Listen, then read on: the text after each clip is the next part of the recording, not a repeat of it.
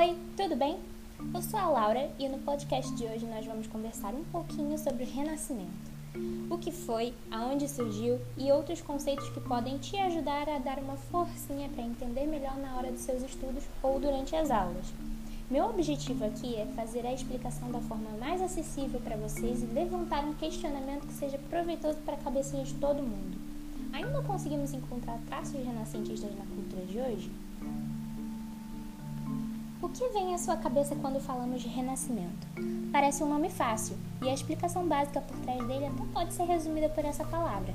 Renascimento vem, obviamente, do termo renascer. Mas, Laura, renascer do quê? Para entendermos o Renascimento, temos que compreender brevemente o conceito de Idade Média. Lembram da estrutura do feudalismo? Dos castelos repletos de pedras e dos senhores e das senhoras das grandes casas de produção?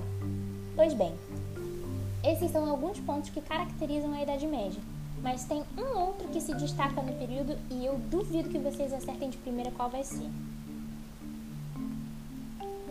Bom, se algum pensamento relacionado à Igreja Católica pintou na sua cabeça, você está caminhando para a direção certa. Na Idade Média, a influência da Igreja Cristã e dos clérigos na população e no governo europeu era imensa.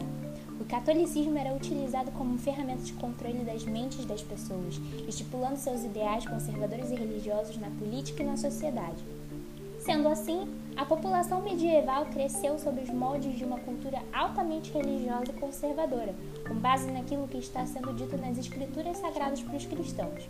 Durante essa época, vivemos um período no qual a ciência e o aprendizado pouco se aproximavam dessa realidade. Praticamente tudo era por Deus e para Deus, um período marcado por perseguições religiosas e muita, muita repressão de minorias. Para vocês terem uma ideia, eram considerados impuros e hereges todos aqueles que possuíam doenças contagiosas, doenças mentais ou físicas, cultuassem uma religião diferente ou discordassem de qualquer coisa dita pela igreja. Ok, toda essa ladainha para chegar no nascimento de quem mesmo?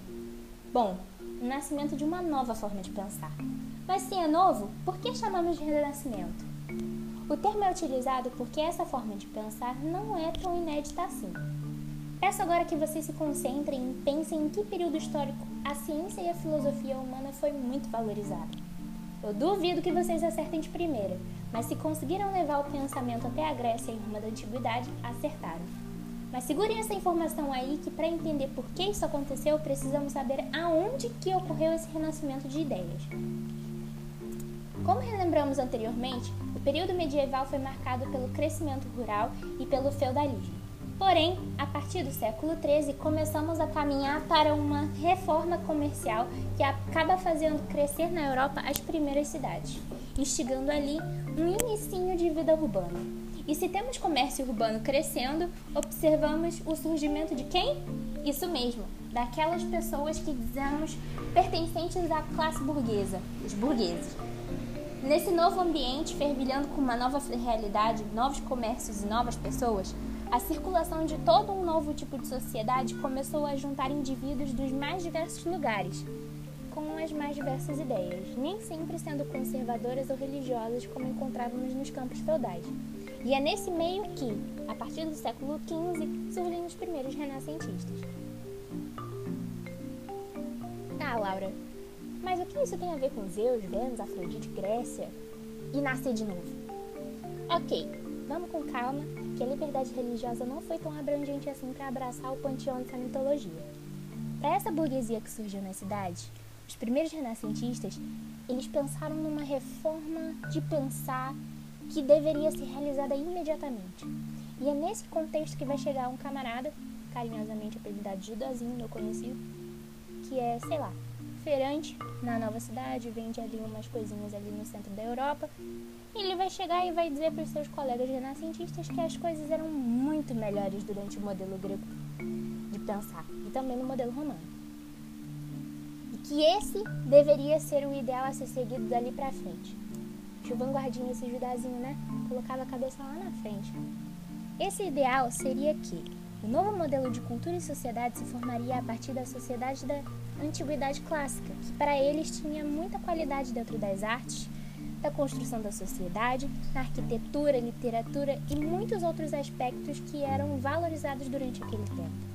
Então é aqui que encontramos a explicação do termo, fazer nascer de novo essa noção de mundo valorizada pelos gregos e romanos. E é agora que entramos nos desdobramentos dessa modernidade.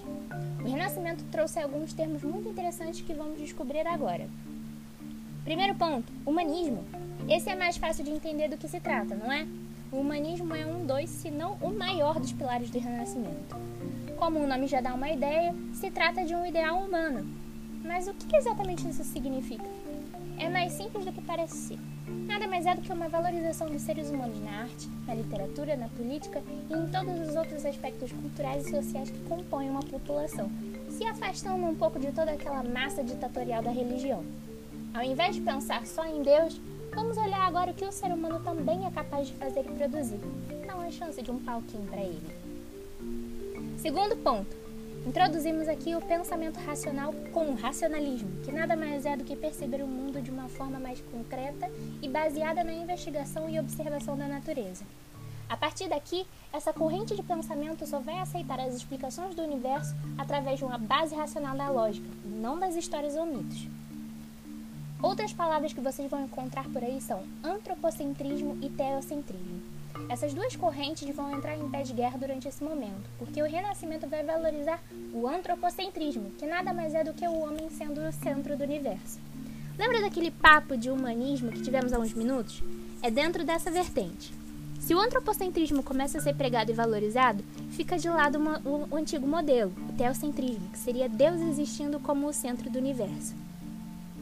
Como já essa quebra está existindo entre as amarras da religião, o antropocentrismo acaba sendo o foco. Mas não se deixem pensar que do nada virou todo mundo ateu na Idade Moderna, tá? O cristianismo continua forte, apenas sendo representado de uma forma mais humana pelas artes. Agora, eu juro que são as últimas palavras difíceis para o podcast de hoje. Mas uma nova uma nova discussão que surgiu na época foi a guerra entre o heliocentrismo e o geocentrismo.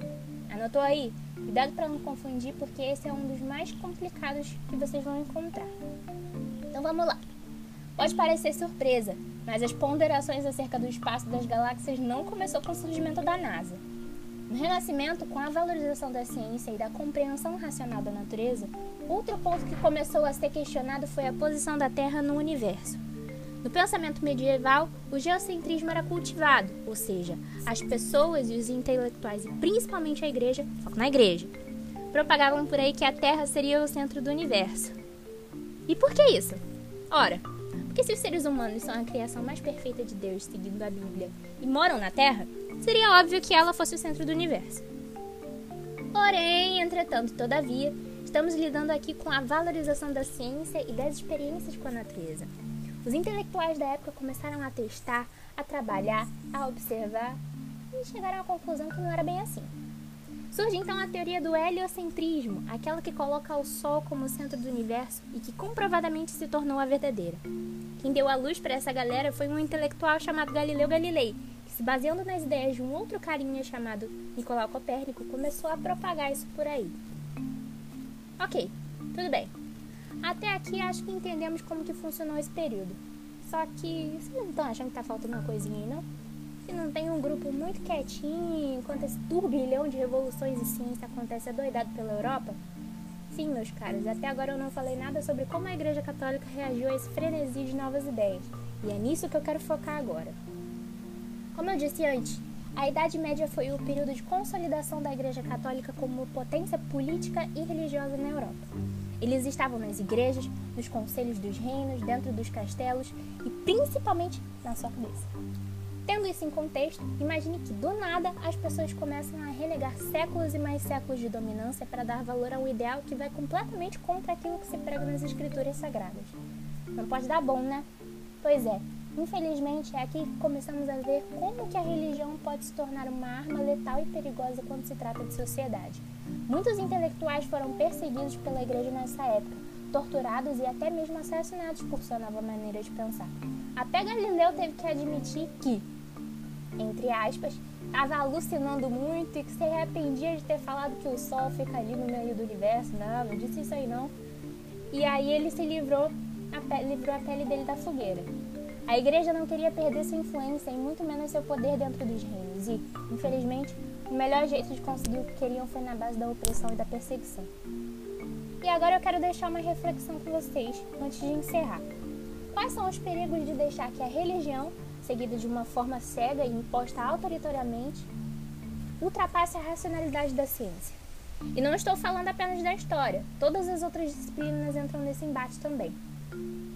É claro que todos nós temos o direito de seguir aquilo que acreditamos, mas a partir de que momento deixa de ser fé para se tornar imposição? Conseguem pensar em que outros momentos da história isso aconteceu? Ou melhor, consegue ver isso acontecendo hoje em dia na sociedade em que vivemos? A, a guerra entre a religião e a ciência já conta com muitos séculos de bagagem e está longe de terminar. Quero finalizar agora com uma pergunta. Durante esse momento de isolamento social, você já ouviu alguém dizer algo sobre as vacinas, a pandemia ou sobre o próprio vírus tentando colocar religião no meio? O que você achou disso? Muito obrigada por ouvir até aqui e até a próxima!